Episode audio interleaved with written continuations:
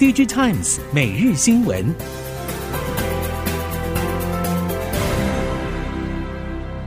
听众朋友们好，欢迎收听 DigiTimes 每日新闻，我是翁方月，现在为您提供今天的科技产业新闻重点。首先带您关心。台积电十八号举行法说会，不止去年业绩符合市场预期，今年展望更为全球半导体产业注入强心针。第一季营收确定落地，且将逐季成长，全年美元营收将有将近百分之二十的成长表现。值得注意的是，台积电也首度释出高雄厂将再扩第三座厂，将是二奈米先进制程。根据设备供应链透露，台积电近期暂定规划了二零二四到二零二九年的建厂计划，二纳米以宝山和高雄为主，台中则在二零二七年以二纳米或 A 十四为主，二零二九年 A 十四与下一代 A 十更先进制程将以台中以及高雄为主。在比拼资本支出、前段制程技术与客户规模等高门槛进局之下，先进封装主战场已经是台积电和 Intel 交火对决的情势，双雄更是加速推进技术与扩大产能。台积电表示，几乎所有的 AI 业者都正在与台积电合作，今年 CoWoS 先进封装产能将倍增，而先前也预告，二零二二年开始 SOIC 晶片堆叠制造，二零二六年产能将全面扩大二十倍以上。根据设备供应链表示，台积电今年。年底，Cowas 月产能至少达到三点二万片，二零二五年底再增加到四点四万片。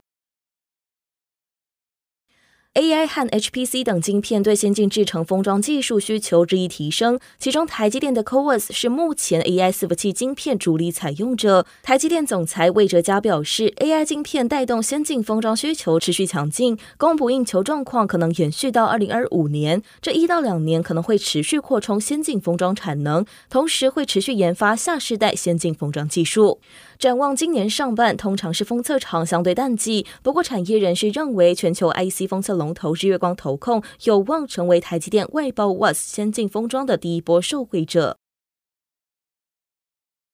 三星电子传出开始用第二代三纳米制程生产试制品，以争抢台积电客户为目标。后续良率表现和效能稳定度则将成为胜负关键。根据了解，三星高层的目标是要在六个月内将第二代三纳米制程良率提高到百分之六十以上。韩媒分析，如果三星第二代三纳米制程拥有稳定良率，且能发挥稳定效能，将有望吸引先前流失的客户重回三星怀抱，特别是高通的订单。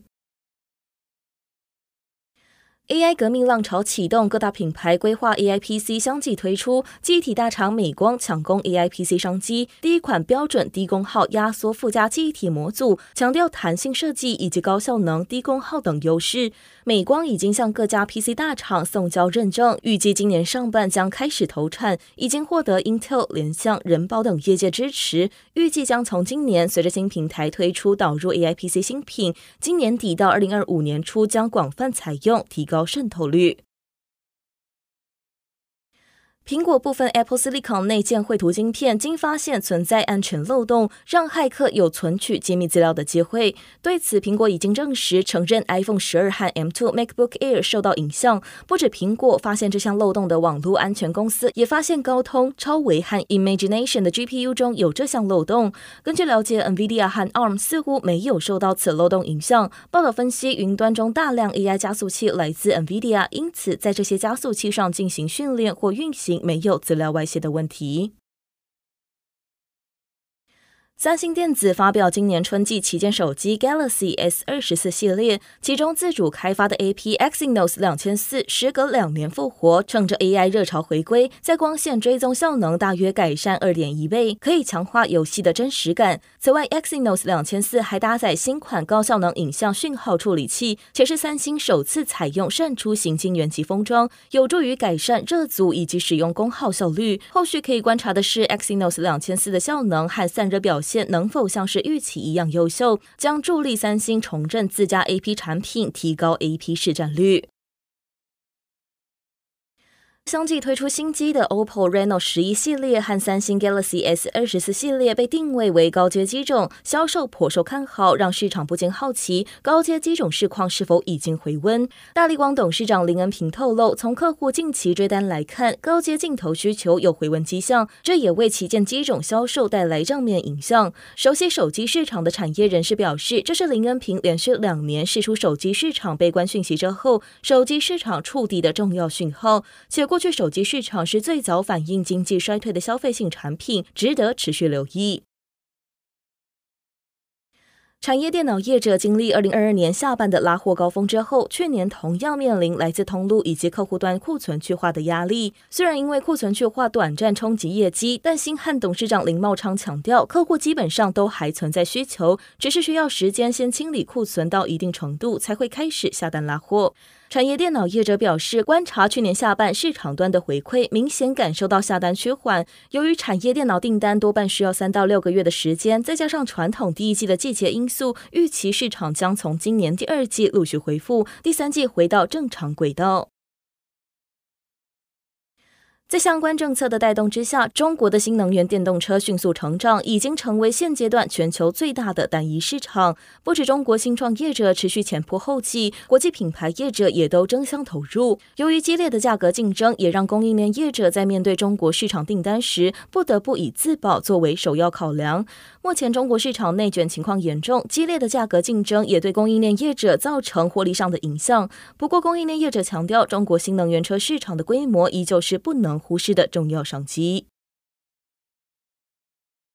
宏德能源十八号举行法说会，总经理周世昌表示，目前全台开发持有量达到一点五 Gigawatt，今年预计开工量体超过三百五十兆瓦。今年更获得富邦百亿基金支持，预计开发光电与储能案场共七百兆瓦。除了持续布局台湾市场，今年宏德能源也瞄准海外市场，并在日本和澳洲等地设立子公司。周世昌指出，目标在二零二七年前累计光电与储能量体达到八百二十兆瓦，抢攻国际电力交易市场。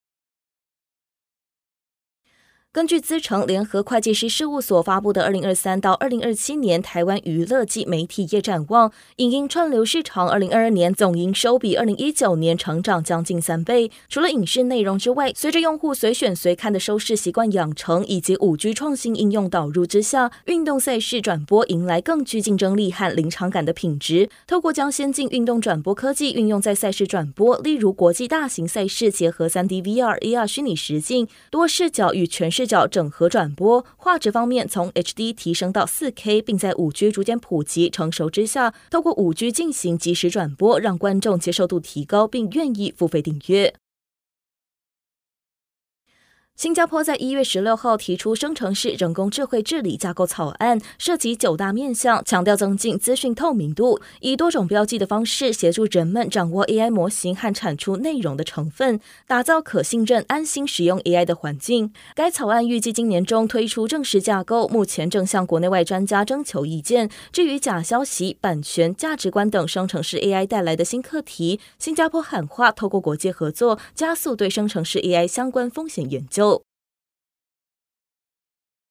综合《华尔街日报》、CNBC、CBS 等媒体报道，国际贸易委员会在去年十月裁定，Apple Watch 血氧侦测功能侵犯了医疗设备制造商的两项智慧财产权，对苹果寄出了相关产品禁止进口命令。苹果也将即日起改上架销售移除血氧监测功能的 Series 9以及 Ultra。有分析认为，血氧饱和度监测已经是 Apple Watch 备受推崇的重要功能，一旦苹果将其移除之后，与 SE 系列的差异将进一步缩小。如果售价不变，消费者将倾向选择更亲民的 Apple Watch SE，或是另外寻找其他品牌具备血氧监测功能的产品，让苹果在保健装置市场面临挑战。